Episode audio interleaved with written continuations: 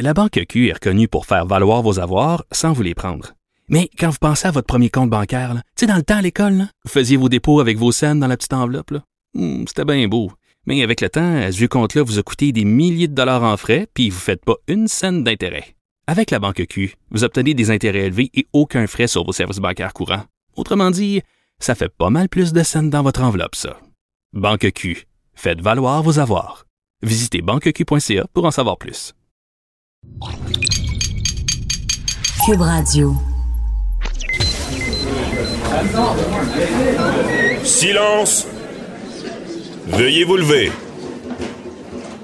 La cour présidée par l'honorable François-David Bernier est déclarée ouverte. Entrez dans les coulisses de la justice. Écoutez, vous serez pas jugé.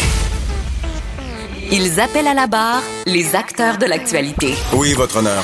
Avec François-David Bernier. Avec François-David Bernier. Avocat à la barre. Cube Radio. Bonjour, vous êtes à l'écoute d'Avocat à la barre, édition du dimanche. Aujourd'hui, on commence avec Marie-Christine Bergeron, euh, animatrice d'émission JE, qui nous explique l'enquête sur euh, Marilène Lévesque, l'émission que vous avez vue cette semaine. Jean-Paul Boilly nous revient sur la faillite de Louis Garneau Sport, à l'effet, bon, comment ça marche, la protection de la loi sur la faillite. Suzanne-Édith Baron-Lafrenière, c'est un artiste peintre du Québec qui nous parle de la Journée internationale des femmes. Et pour finir, on répond à vos questions, les questions du public. Restez là, votre émission commence maintenant. Avocat à la barre. Avec François-David Bernier. Avec François-David Bernier. JE, cette semaine, a enquêté sur le cas de Marlène Lévesque. Euh, cas qui a choqué le Québec. Bon, euh, une jeune femme assassinée par Eustachio euh, Galès, un, meurtrier récidiviste, c'est rare qu'on dise ça. Et là, JE enquête sur ce dossier-là et met, la lumière sur quelque chose qu'on avait déjà dit il y a eu un problème avec la libération conditionnelle. Moi, j'étais au Palais de justice de Québec quand Eustachio Galès a plaidé coupable à un meurtre premier degré, ce qui voulait dire que euh, allait, il va minimum 25 ans en prison. Il y a la prison à vie, ce qu'il avait déjà avec le, premier meurtre qu'il avait commis de son ex-conjointe euh, qu'il avait assassiné à coups de marteau.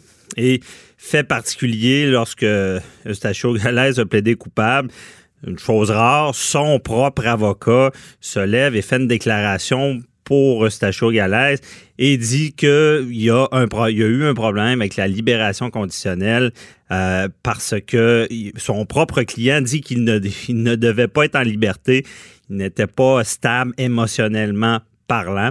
Et on voulait en savoir plus sur euh, l'enquête de JE. Et je suis avec, avec Marie-Christine Bergeron, l'animatrice de JE. Bonjour Marie-Christine. Bonjour François David. Donc, euh, toute qu'une enquête, JE, je pense que ceux qui ont, qui ont écouté l'émission, euh, c'est assez révélateur euh, de ce qui s'est passé, d'une problématique. Et toi, t'as, t'as par... comment ça s'est passé, cette enquête-là? D'abord, c'est nous, on, on, on, a tous été évidemment choqués par les par les circonstances de, de, de cette cette Mhm. histoire-là tellement tragique quand on a vu les, les, les photos de cette jeune femme-là qui avait toute la vie devant elle. On s'est demandé bon comment ça se fait euh, qu'elle s'est retrouvée entre les mains de cette de cet homme-là, Mhm. meurtrier récidiviste. Et puis euh, donc de fil en aiguille, on a voulu en savoir plus sur cette jeune femme-là, ce qui m'a amené à contacter euh, les amis de Marilyn, ceux qui avaient déjà parlé dans, dans les médias pour savoir bon s'ils étaient prêts à, à- à collaborer à une émission. Je dis collaborer parce que Mhm. parfois les journalistes, on se fait dire Oh mon Dieu, vous avez pas d'allure avec la famille. Non, non, la famille accepte, les proches acceptent. On on, on, tord pas des bras aux gens Non. qui, pour qu'ils participent à, à nos émissions. Et, et- Ben et non, il faut, ils veulent dénoncer ça, là, c'est, j'imagine. ben, en fait, Ouais. Il- oui, il voulait dénoncer, mais il voulait d'abord et avant tout euh, briser le jugement que les gens ont, parce que je sais Mhm. pas, François David, si tu as vu les commentaires sur les réseaux sociaux. Non, Les gens, oh mon Dieu, que les gens, ah, parce qu'elle se prostituait, euh, aïe. c'est euh, tu sais, des commentaires très, très négatifs sur le fait que Marilyn était une travailleuse du sexe. Alors nous, on a voulu savoir justement enlever cette étiquette-là parce que Mhm. avant d'être travailleuse du sexe, au- au-delà du fait qu'elle travaillait dans un salon de massage, c'était une femme comme les autres. Ben oui. Et, et, et, et, et ça reste pour moi une victime. Alors, j'ai proposé justement de, euh, euh, aux proches d'abord aux amis euh, de, de Marilyn de me dresser un portrait de cette jeune femme-là, de la connaître un peu plus.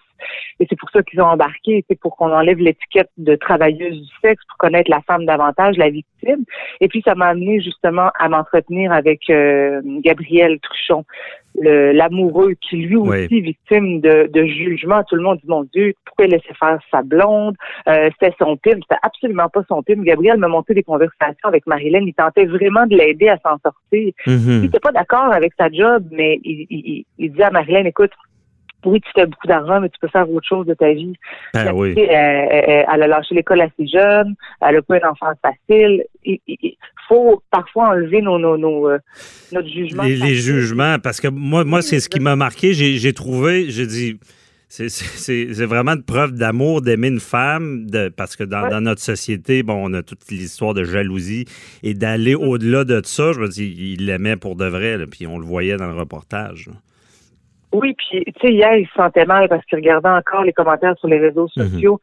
Puis finalement, après l'émission, il était content. Il dit merci, merci de l'avoir montré comme elle était, puis merci de dénoncer parce que c'est surtout ça aussi qui m'a amené, évidemment, à faire le portrait de cette jeune fille-là, de cette jeune femme-là, Mhm. puis ensuite de dénoncer le système. Tu sais, et, et moi, j'ai appris en cours d'enquête que ce gars-là avait vu une autre travailleuse du sexe le matin même du meurtre. Ouais. Donc, tu sais, le- le- le- cet homme-là était euh, comme un loup dans la bergerie, comme disait Monsieur le commissaire, l'ex-commissaire hier que j'ai interrogé. Ben, le loup dans la bergerie. Puis je sais pas, Marie-Christine, si euh, tu connais le jugement Bedford. Les gens en parlent pas beaucoup. Euh, le Bedford, là, c'est qu'il y a quelques années, c'est euh, des travailleurs du sexe qui ont monté jusqu'à la Cour suprême pour dire Mhm. qu'ils qu'ils sont en danger. Et la- les neuf juges de la Cour suprême ont, dit que oui, ils ont invalidé des articles du, du Code criminel sur la prostitution. Maintenant, la, pros- la, la travailleuse du sexe ne peut plus commettre un acte criminel. Et Mhm. malheureusement, c'était le gou- gouvernement Harper qui était en place et euh, Mhm. au lieu de régler le problème, ben, il, a, il a renforcé, il a criminalisé les clients, il a criminalisé tout le monde, ce qui fait que les travailleurs du sexe, comme on voit là, sont encore plus isolés et sont mis en que Les danger. clients se cachent, les clients Ouais. savent qu'ils... Et, et, et, et j'ai trouvé intéressant aussi hier ce que le commissaire, l'ancien commissaire Boyer me disait. À partir du moment où on se rend compte que cet homme-là a Mhm. commis un acte illégal, c'est-à-dire de solliciter des travailleuses du sexe, de Ouais. les payer, d'acheter des services sexuels, comment se fait-il que ça n'a pas été révoqué sur le champ, cette, euh, cette semi-liberté-là ou l'assignation en résidence? Mhm. Et c'est ça. Puis même le- le- l'ancien commissaire euh, dit que le- les- les- ceux qui étaient en place avaient pas d'expérience. Euh, il y avait moins de deux ans, peu d'expérience. Ouais. Et c'est comme il dit, c'est, sûr que c'est pas l'erreur d'une seule personne, c'est tout un système qui, qui, qui l'a échappé. C'est comment se fait-il que euh, il n'y a pas eu de, de, de surveillance plus accrue de ses finances. Cet homme-là travaillait dans un restaurant, il gagnait quand même bien sa vie parce que le restaurant du Vieux-Québec qui est populaire, Mhm. on me dit qu'il faisait environ 2000 dollars par semaine, mais ce gars-là, il n'y a pas de, de, euh, d'appartement à payer, il est Pas en maison de transition. Mhm. Alors, c'est très facile pour lui de dépenser cet argent-là, de couvrir euh, les, les, les, les, les femmes qui rencontrent de cadeaux, il donnait de l'argent. Mais comment se fait-il que ces finances... On sait qu'il y avait la permission d'aller dans les salons de massage une fois par mois, mais visiblement, il y allait beaucoup plus. Alors, si Ouais. un contrôle des finances avait été effectué, on se serait rendu compte qu'il dépensait son argent dans les salons de massage. Mhm. Non, c'est certain que ça, c'est frappant de dire comment ça. C'est que la commission euh, permettait un acte illégal. C'est ce qu'il disait le commissaire. C'est vrai, c'est que euh, le, le client, le client, maintenant, comme j'ai dit, c'est un acte criminel de, de- de payer quelqu'un pour avoir des services sexuels. Et euh, c'est- clairement, ils lui ont permis de commettre un acte illégal, ce qui n'a pas d'allure. Mais la, la problématique aussi avec les salons de massage, on le sait, c'est que le salon de massage érotique d'une femme qui masse euh, euh, quelqu'un nu, c'est légal, c'est dans les règlements municipaux. Mais là, c'est tout ce qui se passe après qui est, qui est difficile à contrôler. là. Mhm. Mais Oui, c'est- clair. Alors, la, la, la semaine prochaine, le mardi prochain, vont débuter les audiences publiques du comité parlementaire euh, François David qui est supposé donc de pouvoir poser des questions. Les parlementaires vont poser des questions aux responsables de services correctionnels Canada et euh, commission des libérations conditionnelles. Ça, c'est Mhm. en plus de l'enquête interne qui a été commandée, mais plusieurs demandent une enquête complètement externe et indépendante sur le, le, le déroulement et le processus qui a mené à sa semi-liberté. Puis aussi, le, le, ce qu'on a appris euh, tout dernièrement, c'est que cet homme-là, lorsqu'il a été envoyé en maison de transition, il n'y a pas eu de suivi psychologique qui a été fait. Ah ouais. Tu sais, quand on dit qu'il est allé à la à l'hôpital, parce que lui-même, on a lu à GIE, on a lu euh, l'interrogatoire euh, des policiers le 6 février dernier. Tu sais, quand les policiers sont allés le voir, quand l'acte d'accusation est passé de mhm. meurtre second à meurtre premier, euh, c'est quand Galaise est passé aux aveux, il a tout raconté. Et dans cette, euh, dans le résumé de l'interrogatoire, Galaise dit je dormais plus, je filais pas, j'étais en dépression, j'étais en gauche, je me suis rendue à l'hôpital Enfant Jésus, on me diagnostiqué une dépression, mais il, il avait tous les symptômes. Tu sais, ce gars-là a déjà tué une femme dans, des, dans, dans de pareilles circonstances. Il était jaloux, il était en dépression à ce moment-là. Et là, c'est comme l'avocat, comme son avocat. Oui, son avocat lui-même l'a dit. Oui, chronique d'une mort annoncée. Oui, ben c'est ce qui est ce qui est frappant. Puis ce que ce que tu dis aussi, c'est c'est quand même accablant. Il euh, n'y a pas d'enquête publique. Là. Je veux dire, c'est à l'interne qu'on enquête, c'est ça, je comprends, à la commission des libérations? Il y a une enquête interne qui a été commandée par Service correctionnel Canada et la Commission de libération conditionnelle. Justin Trudeau lui se défend en disant OK, il y a deux observateurs externes, mais le contrôle de l'enquête, c'est à l'interne. Ce que les anciens commissaires disent, c'est que, bon, ils, vont pouvoir contrôler l'information ou se protéger eux-mêmes. Ah ouais. Mais me semble, je ne sais pas euh, ce que tu en penses, mais me semble que on, on est tellement cynique avec la commission des libérations. On le sait, euh, les, gens ils croient pas. Et là, on est me semble qu'il faudrait faire la lumière, puis pas, pas une enquête interne. ça n'a pas de sens. Je veux dire, c'est la protection du public qui est en jeu. Ça devrait être une priorité. Oh, Marie-Christine? OK, excuse. Vas-y, excuse, ça avait coupé un peu. C'est ça. J'ai été choquée, humainement parlant et professionnellement, que euh, ni la Commission de libération conditionnelle, ni Service correctionnel Canada a accepté de m'accorder une entrevue. Je, je, comprends qu'il y a une enquête, mais j'aurais pu poser des questions donc sur bon euh, le, le, normalement le processus ça devrait se faire comment? Euh, juste des questions venez répondre aux questions des journalistes quand on sait qu'il y a une enquête, qui, qui, qui, qui, a une émission qui va se faire sur cette affaire-là. Juste avoir votre point de vue ou tout simplement juste pour nous dire qu'il y a une enquête qui est en cours, qu'on va qu'on va évaluer ça, ça, ça, ça. Mhm. Mais ils ont ils ont refusé nos demandes d'entrevue. Moi, je trouve ça un peu à la limite choquant dans ce temps-là parce qu'on a l'impression qu'on veut contrôler l'information. Bien, tu as totalement raison. C'est choquant, puis oui, les enquêtes en cours, mais ce qu'ils comprennent pas, puis ça, je le confirme, dans le, système de justice, il y a un élément qui est très important, c'est la confiance du public. Mhm. Et là, je veux dire, ils sont pas là, puis il aurait dû vous au moins essayer de rassurer, disant on est en train de travailler fort pour trouver des solutions pour plus que ça arrive. Euh, mais rapidement, pour finir, excuse, on n'a plus beaucoup de temps, mais la famille, tout, le monde doit tellement être choqué. la famille, là, ça ne doit pas, euh, émotivement parlant, là, ça doit être très troublant. Là. Ben, la famille, oui, est choquée, mais tu sais, hier, c'est tellement stressant quand on quand on quand on livre une émission comme ça en ondes. En tout cas, moi, je je, je m'implique émotivement aussi mm-hmm. dans le, dans, dans le rendu parce que je veux que la famille, ça soit fidèle à ce que je leur ai proposé. Et je voulais que on comprenne bien que Marilyn, c'était une victime, peu importe le travail qu'elle faisait. C'est vrai qu'elle n'a pas été prudente d'aller voir un homme qui mhm. sortait de prison. On comprend ça. Mais c'est... C'est ça, on le comprend et, c'est bien dit. C'est une travail du sexe, c'est pas euh, c'est pas moindre, c'est autant de victimes et euh, même je pense qu'il y a un problème dans ce domaine-là. Puis ça met encore une fois la lumière là-dessus sur leur sécurité. Là. Ben oui, exactement. Puis le, on a vu hier, juste rapidement, une, une autre travailleuse du sexe dans mon émission.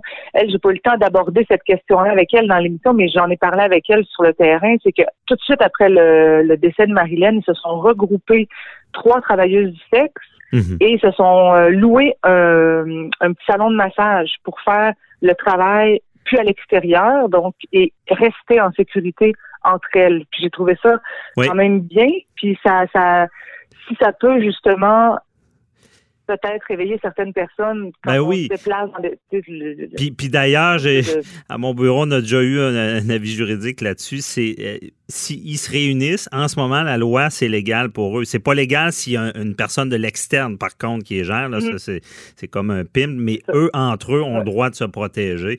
En tout cas, à suivre, est-ce que, euh, rappelez-vous, je rappelle le jugement Bedford qui, qui est passé sous le radar, qui a dit, les juges ont carrément dit, ces femmes-là, euh, même ils disaient dans le jugement, c'est le, c'est le plus vieux métier du monde, il faut pas se fermer les yeux et il faut qu'ils soient en sécurité, il faut, faut travailler pour pas qu'il y ait de prostitution juvénile, qu'il n'y ait pas.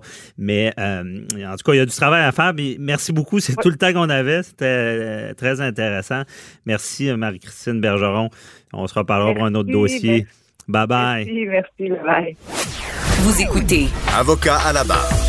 Hier, j'ai parlé à Pierre-Olivier Zappa, journaliste euh, québécois, euh, économique. Il nous a très bien expliqué. On parle évidemment de- du cas de Louis Garneau qui s'est mis sous la protection de la loi de la faillite. Et euh, bon, il nous a bien expliqué ça. Mais je voulais continuer la conversation en allant dans l'angle encore plus technique de la loi sur la faillite. Euh, et on en parle avec euh, Jean-Paul Boilly, notre chroniqueur. Bonjour. Oui, bon matin, bon dimanche. Bon, et euh, je, là, je voudrais savoir plus spécifiquement, parce que ce qui, ce qui frappe, là, on dit, coudon, il y a 32 millions de dettes. Comment, et là, il- 32,9. il- com- comment, comment ça arrive, ça? Je veux dire, on ne voit pas ça venir, Écoutez. 32 millions de dettes? faut, faut comprendre. là. Euh, une entreprise, Louis Garneau Sport, d'abord, faut comprendre. Moi, j'ai vu la naissance de ça dans le garage du capitaine Garneau à Sainte-Foy, dans la paroisse Néré-Tremblay, là, avec deux machines en cours, la mère à Louis et puis euh, euh, celle qui allait devenir euh, sa femme, Monique. Deux petites machines à coudre dans le sous-sol. Euh, et puis après ça, dans le garage euh, de M. Garneau, et après ça, à Saint-Augustin. Euh, Louis Garneau Sport, là, c'était monté, euh, c'est parti de rien, OK? Ouais. Et euh, faut comprendre, il faut comprendre que dans ces entreprises-là, moi j'ai vu là, les, des vieilles critiques sur Internet. Tu sais, les on sait bien de ce monde qu'on parle. J'ai aimé votre entrevue que vous avez faite hier là, avec Pierre-Olivier Zappa, là, qui disait, ben là, écoute, là, il est en train de, de voir ce qu'il peut faire, mais faut comprendre le mécanisme de la loi de faillite. La loi de faillite, d'abord et avant tout, c'est une loi qui permet aux créanciers, si possible, de récupérer certaines billes. Mais on sait très bien qu'en faillite, la récupération d'argent par les créanciers, là, c'est à peu près nul. hein. Dans, le fond, que quand, quand on fait une proposition, c'est qu'on veut que l'entreprise vive pour mieux Ouais. payer. Au lieu qu'en faillite, elle va mourir. là. Elle fera Ah, plus d'argent. je vais- vous donner un, ex- Ouais. je vais vous donner un exemple. Euh, le Soleil à Québec, les, les, les, les, les six journaux de Capital Média ont fait faillite.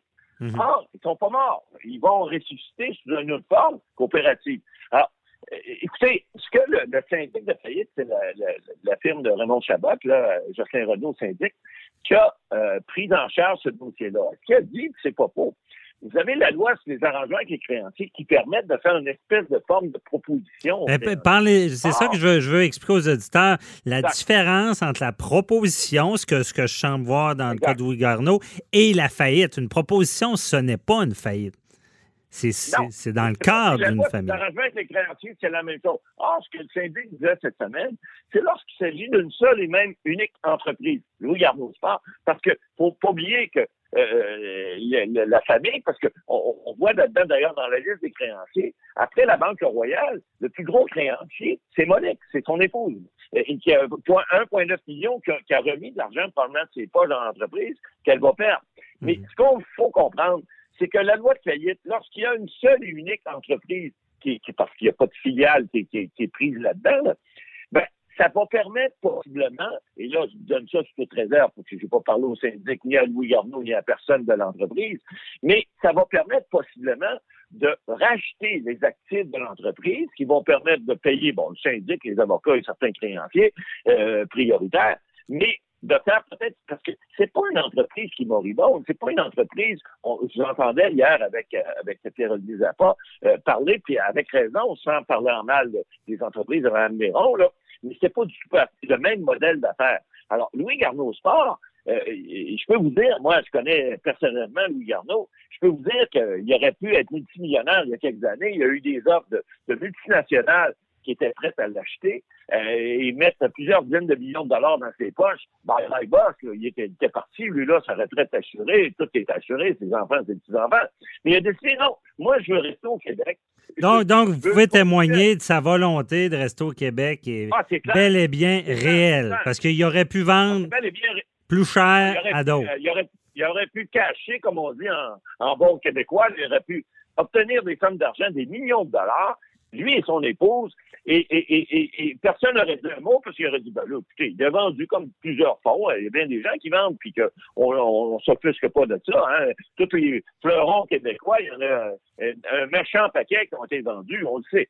Alors, lui, a décidé, non, moi, je vais rester au Québec, et ce que j'ai vu cette semaine, parce que j'ai parlé ni à Louis Garneau ni à personne, je le répète, mais il reste que ce qu'il qu'il dit, il dit, écoutez, moi, j'aimerais ça trouver du financement québécois, puis pas passer par des entreprises étrangères, parce que il y a un nom, il y a une marque de commerce Louis Garneau Sport, c'est connu. Pierre-Olivier le disait hier, c'est connu mondialement, c'est connu. Rappelez-vous, la petite main de Louis Garneau sur l'épaule, puis Monique qui prenait la photo avec la reine d'Angleterre. Ça a fait le tour du monde. C'est la plus belle publicité qu'ils ont jamais eue de leur vie, Ah. en faisant une gaffe qui, qui était contre la monarchie anglaise, mais il reste que il a été connu à travers le monde, puis il y a des produits qui sont connus à travers le monde. Alors là, je voyais cette semaine des gens qui disaient, ben là, vends ta maison, vends ci, que ça. Ça, c'est pas comprendre l'économie d'une entreprise. Lorsque, vous savez, Louis Garneau, au début de semaine, disait à certains journalistes qui l'emplient, il paraît que ça va pas bien, vos affaires. Tu sais, la- la- la- les activités économiques d'une entreprise, c'est un peu comme la politique. Tant que David il y a de l'espoir, il faut surtout pas que tu laisses croire à tes gens autour de toi que ça va pas bien. Pourquoi? Parce que ça va démoraliser les troupes, comme en politique, et puis ça va faire en sorte que tu seras plus capable de rien faire. Non, mais souvent, souvent il attend, il, il- ça paraîtra pas jusqu'à temps que là, il atteigne, la, la- comme Pierre-Olivier le dit hier, la, la, la, la légalité, ça devient une proposition formelle euh, et Ben, là, c'est fait. public, c'est Mais- public. Mais mais il faut, com- faut comprendre que, écoutez, là, ça a un gros 32,9 millions de dettes, mais dans un cadre d'une activité où un chiffre d'affaires est très élevé, c'est pas si énorme que ça. Mais parlons-en de, de cet espoir-là, de, de- parce que c'est ça que les gens ne comprennent pas. Là. Tout le monde dit qu'il est en faillite, mais on, on peut parler ici de redressement de l'entreprise. Ben tu sais, Expliquez-nous, M. Boily, là, on appelle ça quand même la protection de la loi de la faillite. Souvent, on voit faillite Ouais. égale méchant, mais la protection de la, de la- de la loi, vous l'avez dit tantôt, c'est créancier, euh, va, peut redresser une entreprise. Ben Oui, ce que ça permet, comme dans le cas du Soleil et Capitaine Média, ça permet d'abord de dire aux requins qui sont là sur le bord, qui veulent tout manger l'entreprise, de dire Hey, hey, attends un peu les requins. Vous allez rester sur le bord de vos plages, là, puis en attendant, on va voir ce qu'on peut faire avec les actifs. Parce que les requins, ce qu'ils veulent, c'est manger les actifs. hein. Ouais. Alors, là, la, la, le loi de faillite permet de protéger ça. Là, il y a une période de 90 jours qui va nécessairement être prolongée par le tribunal, une fois, deux fois, trois fois, c'est plus trop, là, mais ça se fait. Alors, on demande des prolongations, 45 ou 90 jours. Ça se fait, la loi le prévoit. Et là, à partir de là, le syndic, sa job, comme dans l'autre cas, c'est de voir, est-ce qu'il y a quelqu'un qui peut reprendre ça? Est-ce que, par exemple, Louis Garneau, une autre entreprise avec laquelle il pourrait être lié, ou un autre investisseur québécois, c'est le temps, les Québécois. Réveillez-vous, là. Parce que Louis il a lancé un signal d'alarme en disant, moi, là, j'ai besoin d'aide. Il n'y en a pas un qui a levé le petit doigt. Hein? Il n'y a pas un qui dit, le gouvernement du Québec- n'a pas levé le doigt. mais J'espère qu'ils vont le faire. Parce que là, on parle de 70 ou 75 employés à Saint-Augustin, mais c'est pas juste ça, c'est un fleuron québécois. Alors, j'espère que les gens vont, vont non seulement, là, pas juste, on parle pas du gouvernement, mais il y a des gens, 32 millions, là, c'est des pilotes pour, pour certaines entreprises. Et si euh, il y a des gens qui sont prêts à, à- à- mettre la main à, à- à la pâte, qui sont prêts à faire des choses, c'est le temps. Parce que c'est pas euh, le fait qu'une il faut pas il faut comprendre là, ce que j'ai vu ici, c'est que lui, il y a eu deux gros euh, euh, des, des- en fait des débutants qui lui devaient de l'argent qui ont fait faillite. Il y en a un encore dernièrement, une autre compagnie sportive qui devait, je pense, près de 100 000 Écoutez, il- c'est des milliers et des milliers de dollars, possiblement, qui, qui, qui ont, qui ont enchaîné, qui ont fait qu'à un moment donné, que les fonds de roulement ne sont plus là, puis là, ben, tu viens Ouais. à la gorge. Mais si personne t'aider, on parle pas juste du gouvernement, si pas de partenaire financier, vous savez, des fois, 32 millions pour Bill Gates, là, c'est comme pour vous 25 sous là, de, de pourboire. Alors, ça dépend qui est là et quand et comment et qu'est-ce qu'ils veulent en échange. Bon, c'est sûr que lorsque tu es en faillite, ben, c'est moins facile de venir négocier avec un, avec un financier et dire, ben là, je vais te donner juste 10% de mon entreprise. C'est probablement, c'est comme euh, ils font à la télé, là. Ils vont dire, Monsieur, Monsieur Garneau, excusez, c'est parce que là, vous êtes en faillite. Hum, on va en prendre 52% ben, C'est comme, comme quelqu'un qui a un mauvais crédit, ça va écouter plus cher ben, d'intérêt, c'est bizarre, tu sais, mais c'est la réalité. dans le fond, ben, les, les, gens vont profiter en quelque sorte de la détresse, mais Louis Garneau, je veux dire, là, on parle du gouvernement qui pourrait l'aider. J'espère qu'ils vont l'aider parce que, bon, je trouve qu'on ne soutient pas assez nos entreprises au Québec, blablabla, bla, bla, puis aux États-Unis, ils le font, puis ils ont des grosses business, mais me semble qu'il va être intéressé de, peut-être cacher puis de, débarrasser ça à l'étranger. Euh, et dans une situation comme ça, il, va, y avoir le goût de vendre ça, là, puis euh, sortir de là. C'est clair, mais lui, c'est pas lui qui va cacher, parce que là, c'est la faillite. C'est le même principe du soleil à Québec. Certains qu'on bien caché là, quand il a vendu. Là. Oubliez ça. Là. Alors là, euh, Louis qui a toujours dit, son leitmotiv, ça a toujours été innover ou mourir. Hein. Vous aviez ça quand vous rentriez euh, dans, dans le, le, le, le, voyons, pas la boutique, mais en fait l'entreprise à Saint-Augustin-de-Mort, en banlieue Québec. Euh, c'est écrit en gros. Ça, ça, a toujours été son leitmotiv. Innover ou mourir. Alors, là, il, il peut pas innover, mais le problème, c'est que si les, gens euh, veulent acheter un produit, ils, vont devoir, évidemment, euh, obtenir en, contrepartie euh, des, parts intéressantes. Sinon, ben, il aura le choix de le faire. Mais si lui, il décide qu'il n'est pas lié à ça, puis qu'il ne veut pas nécessairement vous savez, c'est un jeu d'offre et de demande. Et si l'offre n'est pas là ou si la demande n'est pas là, ben, il n'y aura peut-être pas de survie à l'entreprise. Peut-être que le gouvernement pourra mettre un peu d'argent là-dedans. Ça mhm. va dépendre. Mais c'est certain qu'il y a des créanciers qui vont perdre de l'argent là-dedans. Ça, c'est clair, clair, clair, clair. C'est pas comme une proposition. On parlait de la loi sur les arrangements avec les créanciers. Ça, les créanciers votent. Là, on est en faillite. Comme dans le cas du soleil. Vous savez, on parlait des, des, des fonds. Mais là, il n'est pas encore en faillite, là. Il est ben, en proposition. parce a... Non, il n'est pas en proposition il a fait carrément un dépôt, il a déposé ce qu'on appelle, déposé ses actifs à un syndic. Il n'est pas en proposition, il est carrément sur la protection de la loi de la faillite. Et puis là, il y aura à faire euh, ah oui, vous êtes sûr qu'il y ait. Parce que ce que je sais, c'est que, me semble, tu peux être euh, sous la protection de la loi de la faillite en étant en proposition. Puis maintenant, je pense que tu n'es plus forcé de faire faillite si tu fais une proposition. Non, c'est pas c'est pas forcé de faire faillite, mais comme tel, c'est pas le mécanisme qu'ils ont pris. Donc, ils ont décidé de faire un peu comme dans le cas de Capital Media, puis je le répète, c'est carrément une faillite. Ils vont racheter. Il y a quelqu'un qui va racheter les actifs du syndic. Il y a des créanciers qui vont perdre l'argent, c'est clair. Et la première créancière. OK, mais c'est l'aspect que j'avais mal compris. Je pensais qu'il essayait d'aller avec une proposition. Mais c'est tout le temps qu'on avait, Matt Boily. On se parle tantôt pour les questions du public. On fait ça tantôt. À tantôt, bye, Avocat à la barre. Avec François-David Bernier. Des avocats qui jugent l'actualité tous les matins.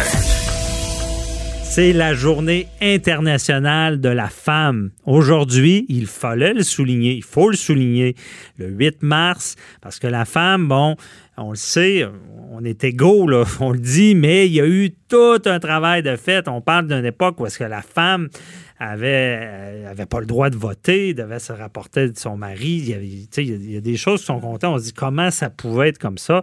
Maintenant, on a fait un bout de chemin. Et euh, bon, aujourd'hui, on voulait souligner ça, la, journée de la femme. On va aller dans les arts. On parle à une artiste peintre bien connue au Québec, Suzanne Edith Baron-Lafrenière, qui a exposé dans des galeries d'art, qui a vendu des toiles dans le monde entier. Et qu'est-ce qu'elle peint? Elle peint principalement des femmes. Bonjour, euh, Suzanne Edith. Bonjour, ça me fait plaisir. Merci d'être là. Donc, le, pour vous, euh, comment ça a commencé cet art-là? On va en parler, là. Ça a commencé, euh, bon, je, créais des, enfants, je, faisais de la peinture, j'ai fait beaucoup de personnes, personnages féminins parce que je voulais représenter le quotidien d'aujourd'hui et aussi euh, du temps médiéval, de Parce que passé. C'est ça, pour ceux qui ne connaissent pas l'étoile de Suzanne Edith Baron Lafrenière, c'est on remonte dans le temps, on voit des femmes qui travaillent, ça, qui ont qui des. travaillent, euh, qui font, on voit souvent des machines à coudre, qui font de, de la confection, de- des vêtements pour leurs enfants, euh, qui font euh, de la nourriture, des, des bols euh, installés sur une table, euh, des gens, des, des, Dans leur quotidien. dans leur quotidien. Je voulais vraiment valoriser le quotidien du passé et au- qui est encore aujourd'hui au présent. au C'est les- présent. les- la valorisation de la femme. de Et d'ailleurs, c'est votre fête aujourd'hui. C'est pas un hasard non plus. Vous êtes né le 8 mars. C'est ça. Joyeuse euh, bonne fête en Ah, passant. merci beaucoup, merci. Alors, euh, c'est ça, c'est que j'ai fait euh, j'ai- beaucoup de femmes parce que je, je me voyais euh, en- À à travers eux. travers eux.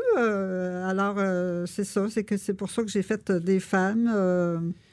Mhm. Et euh, ça a commencé jeune aussi. Vous avez. Oui, euh, j'ai commencé jeune. Bon, mon père euh, m'a encouragé beaucoup, ma mère aussi. Euh, mon père me donnait des cartes pour reproduire. J'ai commencé à reproduire des cartes postales. mhm.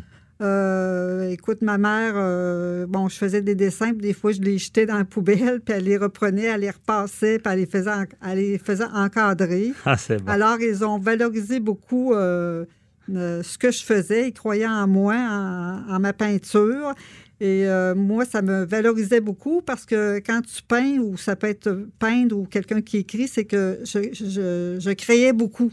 Mhm. Alors, euh, c'est ça qui me, qui me valorisait énormément, la peinture. Puis, euh, j'ai quand même, à un moment donné, commencé, bien, que je me suis séparée. À un moment donné, j'étais en campagne, alors j'ai fait beaucoup de paysages. euh, OK, c'est de la création. la puis, création. euh, un peu comme un, un artiste. euh, je- bon, et souvent, les chanteurs disent qu'ils écrivent mieux quand ils sont en peine d'amour. Euh, une peintre, c'est pas vrai qu'ils font seulement mettre de la, de la peinture sur une toile. Il y a, l'émotion. L'émotion, l'émotion qui, qui sort sur les toiles avec la peinture. Euh, je créais des, des- des personnages. euh, je- je- ça, ça- ça me faisait du bien là, de, de- de créer. euh, Est-ce que, est que cette émotion-là reflète des fois des émotions que vous avez vécues? Oui, ben quand je me suis séparée, ça m'a aidé beaucoup à, à, à oublier ma, ma- ma peine. Autrement dit, c'est que parce que je faisais de la création. Euh, Puis les toiles les représentaient, toiles parce que représentaient je, connais votre art, puis j'ai vu, c'est des Ouais. toiles plus anciennes où est-ce qu'on voit des enfants, c'est plus gris. des enfants, Dans la ouais. tempête, ça, ça devait être l'époque de votre Oui, séparation. l'époque de, ma séparation, je faisais des enfants dans la tempête. C'était des couleurs, euh, comme vous dites, plus grises. là. Mhm. Après ça, bon, j'ai fait. euh, Parce que maintenant, vous devez être bien, parce que maintenant, vos toiles, ouais, c'est des femmes assumées, confiantes, on le voit dans les yeux, et c'est très coloré. très colorées. Ça reflète votre personnalité, Oui, exactement. Euh, c'est des femmes euh, très colorées, comme vous dites, là, Mhm. Euh, qui sont à leur, à leur tâche quotidienne, qui, euh, qui, sont- qui a, les tâches quotidiennes, ça a l'air très simple, mais je veux dire, c'est très important. Mhm. Alors, j'ai valorisé beaucoup euh, le, le- le présent, le, quotidien, puis l'instant présent, qui, qui est très important, peu importe ce qu'on fait, là, mais c'est- des choses importantes. Mhm. Puis, y a-tu des histoires dans vos toiles, des. des, euh, il y a des histoires aussi. Euh, bon, je vais vous en compter une. Un exemple, c'est qu'à un moment donné, euh, j'ai fait quand même euh, des, des- des- scènes de rue, tout ça. Puis à un moment donné, on était sortis. Et on est rentré, et puis euh, la gardienne, euh, on sonnait, elle répondait pas. Alors, euh, j'ai un de mes garçons qui était dans la fenêtre, puis euh, il, est, il est descendu, puis il est venu nous ouvrir la porte. Alors, souvent, je quand je fais des scènes de rue, euh, je, mets, euh, je mets dans une petite fenêtre euh, mon enfant qui regarde dans la fenêtre. Puis qui, qui- qui est Ben, c'est ça, c'est descendu. frappant parce que je voulais en parler parce que si vous regardez des scènes de rue de Suzanne Edith Baron-Lafrenière, Toujours. il y a, vous allez voir, chercher les fenêtres, il y a toujours un petit, un petit personnage dans la fenêtre qui regarde. ouais. Exactement. Ah, c'est bon. Oui, c'est Ben, vrai. Et euh, on est là aussi, c'est en en représentant ces femmes-là, Ouais. en les valorisant. Euh, vous devez avoir une opinion aussi à savoir est-ce que justement les femmes sont à leur place en ce moment? Est-ce que le chemin, est, est-ce qu'on atteint les objectifs pour les femmes? Le chemin pour l'égalité? Non, le chemin est quand même euh, tracé, mais on n'est pas encore égaux, c'est certain. Euh, prenez l'exemple des femmes et des hommes qui, qui ont le même travail, puis euh, la femme est moins payée que l'homme. Mhm. Ou, bon, euh, le pape, euh, bon, euh, les prêtres, les femmes, il n'y a, pas- a de prêtre encore du côté des femmes. Et, Ça, c'est évocateur. La religion, la religion, même mais oui, a, a discrimine les ça. femmes. Puis d'ailleurs, Fait qu'on n'est pas là, on n'est pas à l'égalité. Et le pape ne veut pas que les prêtres se marient avec des femmes, alors ça, ça, ça sous-estime les femmes, ça, Mhm. Ça les rend pas égaux. Là. C'est que le jour où euh, les femmes vont pouvoir faire tout ce que les hommes font, c'est. euh, Là, on- là, ça, va, ça, va, ça va être mieux. Là. Mhm. Puis on est peut-être aussi. euh, parce que des, des fois, je me, je me disais, est-ce que les femmes sont rendues là? Est-ce que le féminisme a encore sa place? Mais avec l'exemple que vous dites, il, Oui. il a, il il encore sa place.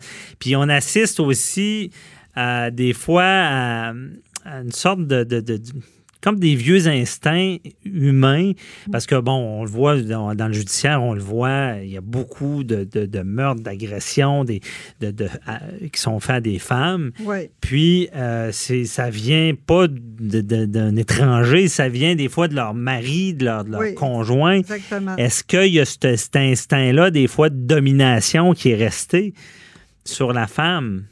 Oui, ah oui, il y a beaucoup de. Ça, ça a resté, ça, c'est pas parti. Alors, il faudrait vraiment que ça s'améliore et puis qu'on protège davantage les femmes, euh, qu'il y ait beaucoup plus de maisons d'hébergement, euh, euh, les aider davantage là, à, à s'en sortir aussi quand Mhm. ils sont dans un milieu où ils sont mariés avec un homme qui est violent. La première.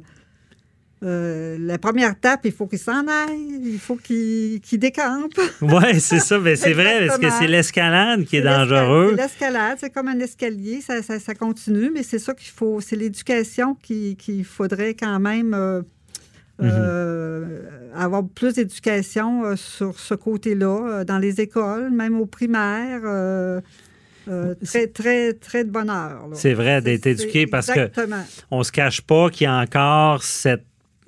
Il y a, il y a encore, puis je, je minimise pas qu'il peut y avoir de la violence de femmes aux hommes, mais la- souvent, ce qu'on voit, c'est un homme qui est comme d'un carcan, d'un vieux carcan, de dire, ben, je vais, je qui veut dominer, Ouais. puis euh, qui, qui est jaloux, qui, Ouais, c'est qui- ça. qui- qui, là, des fois, va, va passer à l'acte et va, va commettre Exactement, le pire. exactement. Mais ça, ça, ça part de l'éducation, euh, ça part de très loin. là. Mhm. Il faudrait que dans les écoles, qu'il y ait encore plus de- d'éducation de, ce côté-là. De sensibilisation aussi. Sensibilisation, euh, oui. euh, c'est- Mhm. c'est très important, ça. Puis, euh, par votre âge, justement, c'est des choses aussi que vous voulez, en, en valorisant la femme, c'est de valoriser dans tous ces aspects-là.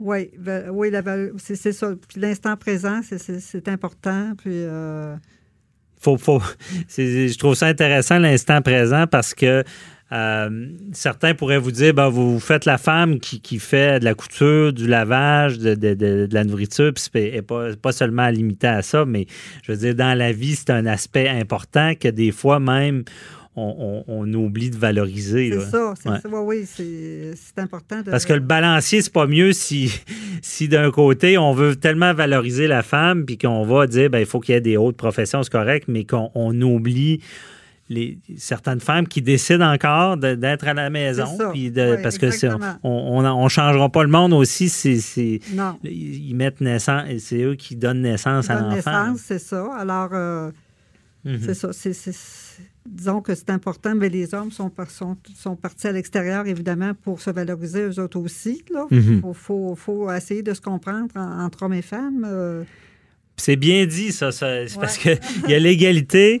Euh, les hommes et les femmes ne sont pas pareils, il faut le comprendre. Ils pareils. sont pas pareils. Ils sont égaux, mais ils sont pas pareils. pareil. Parce qu'il y a le, le fameux livre, les femmes, euh, les hommes euh, viennent de Mars, les femmes de Vénus, je Ouais, oui. crois. Et euh, donc, c'est bien dit de se comprendre. Il faut essayer de se comprendre. C'est ça qui est le plus important. Mhm.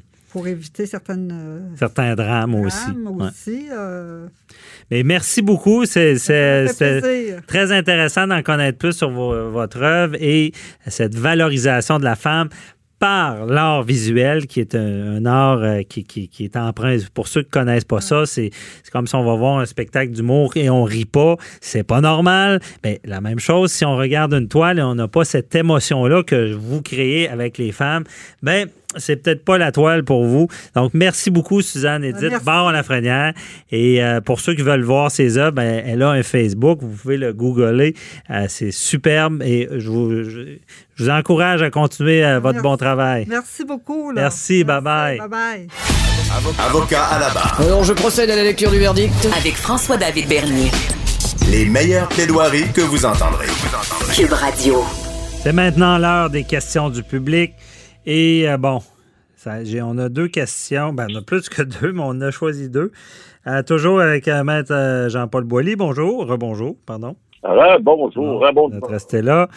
Parfait. On parle d'Autochtones. OK. Première question. Jules André de Mont-Saint-Hilaire qui nous questionne sur le, le Facebook pour savoir si la position juridique adoptée par la CAC vis-à-vis la crise autochtone ne démontrerait pas qu'ils sont contre eux. Oh. Complot. Euh, ben, écoute, c'est- une chose qu'on peut peut-être penser. Je suis allé voir avec la question, qu'est-ce qui, pourquoi est-ce que les gens pourraient penser ça? Puis, mais tu sais, il faut comprendre une chose. Euh, les les euh, les, les autochtones dans la crise, bon, on a vu cette semaine là, il y a eu un déroulement en fait un peu plus positif là, euh, au niveau des barricades et tout ça. Euh, on en parlera peut-être tout à l'heure sur votre deuxième question. Mais ce qu'il faut comprendre, c'est que la CAQ, bon, François Legault a dit euh, il y a quelques semaines, bon, il faudrait peut-être intervenir, il faudrait peut-être pas ci, il faudrait peut-être pas ça. Puis euh, envoyer, il n'a pas parlé de l'armée, mais il a parlé des AK-47, puis bon, c'est donc pas drôle. Bon, finalement, la crise se résout euh, euh, un peu plus euh, de façon pacifique et c'est- tant mieux. Maintenant, j'ai regardé aussi, parce que la question, elle n'est pas juste, je pense, pour le, le, le- monsieur qui me la demande, là, n'est pas juste pour euh, cette, fois-ci. Ce que je comprends, c'est que a l'impression de dire que la, la CAQ, il n'y avait pas de trou tour euh, du côté des, des Autochtones. Bon, j'ai vu, euh, je suis voir, euh, il y a une, euh, en fait, c'est une étudiante qui était, euh, euh, qui étudiait à, à l'université de, à Toronto sur euh, le, le c'est une université en- à Sudbury, à l'université Laurentienne, euh, qui a fait une, une maîtrise en, en études autochtones. Et puis, euh, elle disait, c'était pas si longtemps que ça. Elle a trouvé aussi que le gouvernement Legault, euh, il, il, il, il faisait pas nécessairement euh, bon ménage avec les, communautés autochtones. Ce qu'elle disait, bon, je suis pas nécessairement d'accord avec elle, mais elle disait, entre autres, que Bon, sur le projet de loi 21, par exemple, vous savez, le projet de loi sur euh, la laïcité, euh, on dirait que, bon, la CAQ aurait mentionné que la loi ne s'appliquerait pas aux symboles religieux autochtones. Bon, on a dit, bon, c'est pas des symboles religieux, c'est de la spiritualité. Mhm. Alors, ils ont dit, bon, ben, on, on touchera pas à eux. Ben, elle, ce qu'elle nous dit là-dedans, euh, ben, c'est là que la carte qui peut peut-être afficher son paternalisme, sa condescendance, en sous-entendant que les religions autochtones ne sont pas assez organisées pour être considérées comme des vraies religions, qu'on ne les touchera pas. Alors, c'est un peu paternaliste comme, comme, comme euh, façon de voir, euh, puis c'est des vieilles, des vieilles croyances, peut-être colonialistes ou autres, et comme si, parce qu'ils n'ont pas de texte religieux, euh, qu'il n'y a pas de preuves peut-être écrites ou des ou des, des, des, des- structures qui soient ben, comme la religion catholique un peu plus sérieuse, euh, on, dirait que le gouvernement euh, il laisserait sous-entendre que les religions autochtones ben, ben, sont comme des, rites païens anciens. C'est comme euh, les, les, les danses de feu, etc.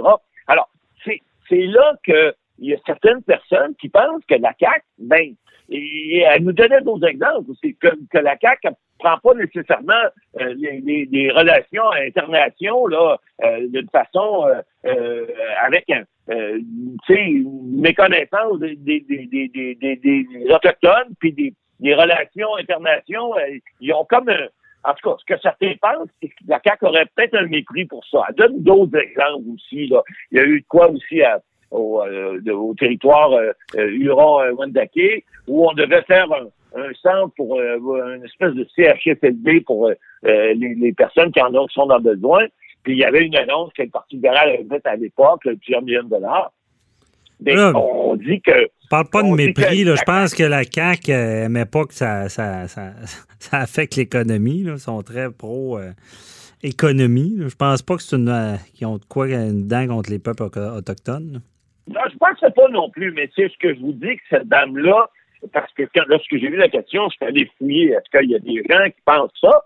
Ben, cette dame-là pensait ça en disant que, euh, je vous donne l'exemple, là, il y a eu une annonce de fait, puis quand la CAQ a pris le pouvoir, ils s'en ont pas occupé, puis ils ont, ils ont, ils ont, ils ont- les travaux, semble-t-il, seraient toujours pas entrepris, en tout cas à ce niveau-là.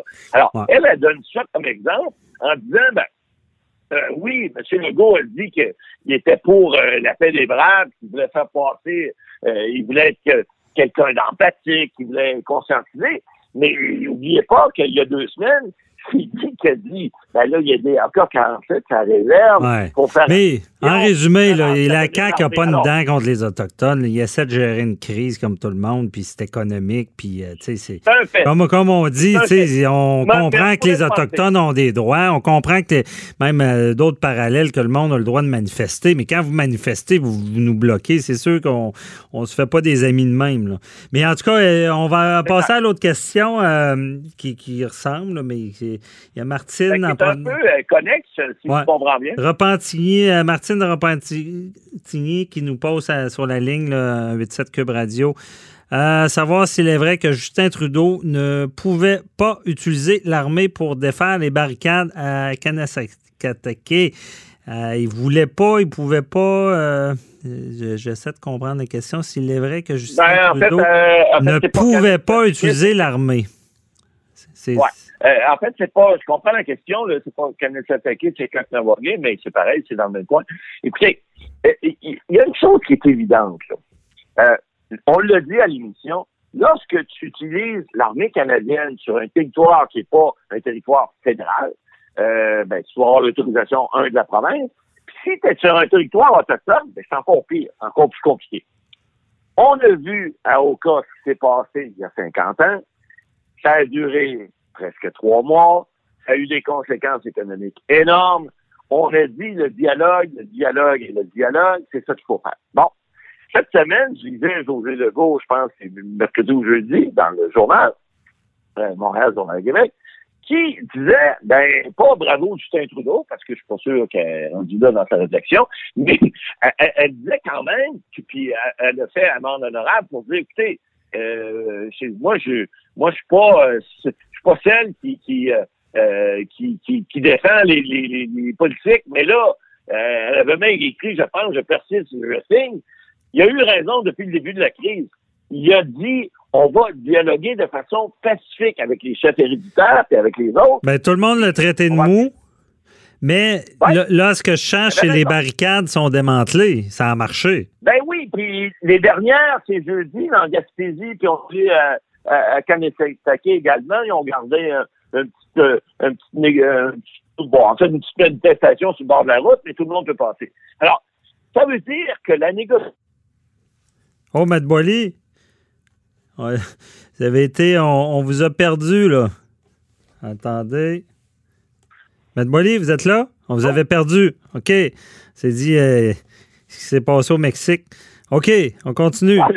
Est-ce que- est-ce qu'on m'entend toujours? Oui, là, on vous entend. Alors, là, il- Continuez. C'est les sombreros mexicains qui font Bon, y a- y a-t-il une révolution? mais, mais il reste, on, on est ici, non, on est ici euh, maintenant, il fait super soleil, donc Bon. y a pas de problème. Ouais, mais parlez-en pas trop de ça. Euh, mais, non, mais l'ombrage, l'ombrage, c'est celle que les, les gens qui voulaient intervenir. Le, le, le, le représentant cette semaine, écoutez, ça c'est une, une, une farce. Euh, le, chef de la- l'association des policiers et policières du provinciaux du Québec, qui demandait à M. Legault de faire appel à l'armée canadienne, puis de, de d'écouter. c'est un peu ridicule. Et ça, les, les gens s'en sont rendus compte parce que si ça avait été le cas, ça avait viré en crise d'Oka, c'est sûr que le fromage aurait senti mauvais, comme on dit depuis euh, quelques semaines. Mais non seulement aurait senti mauvais, mais là, c'est réglé. Il y a-tu l'air fou, le gars-là? La, la prochaine fois qu'il voudra parler, il sera peut-être mieux de se fermer, de, serrer les dents, là, puis de, bouillir peut-être par les oreilles, mais de pas dire des niaiseries comme ça, parce que il est clair que c'était la solution, elle était là, elle passait par le dialogue. On le dit, les, les Autochtones, ils n'ont pas perdu la guerre. Ils ont signé des traités qu'on les a pas respectés. Alors, lorsqu'ils font des revendications, on a vu chialer, on a vu sur Mais Boily, il faut que je vous entende, il ne reste pas beaucoup de temps. Là, euh, ce, qui, ce qui me chicote, regarde, moi, moi je ne suis pas politisé, là, vous l'êtes un peu plus que moi. Non, non, mais Trudeau, Trudeau, oh, j'ai entendu depuis longtemps, Trudeau, il est mou, puis c'est pas correct, puis il a perdu de la popularité, puis papa. Mais, à quelque part, il a eu raison. Là, là je sais pas, j'ai ben, pas écouté les médias. On est-tu en train de dire qu'il a fait un bon coup ou pas? Ben, en tout cas, certains disent, c'est moi je le dis haut et fort. C'était la solution. Il a pris la bonne façon de faire. Il a réglé ça. Oui, ça a fait mal, mais vous savez, des fois, là, les femmes accouchent, hein, ça fait mal, mais ça donne des bons résultats. Alors, c'est exactement pareil. Lui, ça a été lourd. Ça, il, y a eu une, il y a eu une grossesse qui n'a pas été facile, mais finalement, à terme, au moins, là, ça veut pas dire que tout va être réglé, mais au moins, ils ont réglé ce problème-là avec ce bébé-là. Puis j'espère qu'ils vont être capables de le faire grandir pour l'avenir. Bon, c'est bon, c'est bon, on va le dire. Il a finalement fait un bon coup. Merci beaucoup, euh, Maître Boily. Euh, je vous souhaite une belle semaine. Bon, on se reparle. Faites, attention au Mexique. On, là, on s'en parle en direct du Sud encore la semaine. Oui, c'est ça. comme je vous dis, on est un peu jaloux, là, mais euh, passez une belle semaine. Profitez-en. Bye-bye. Je vais en prendre pour vous. Bye.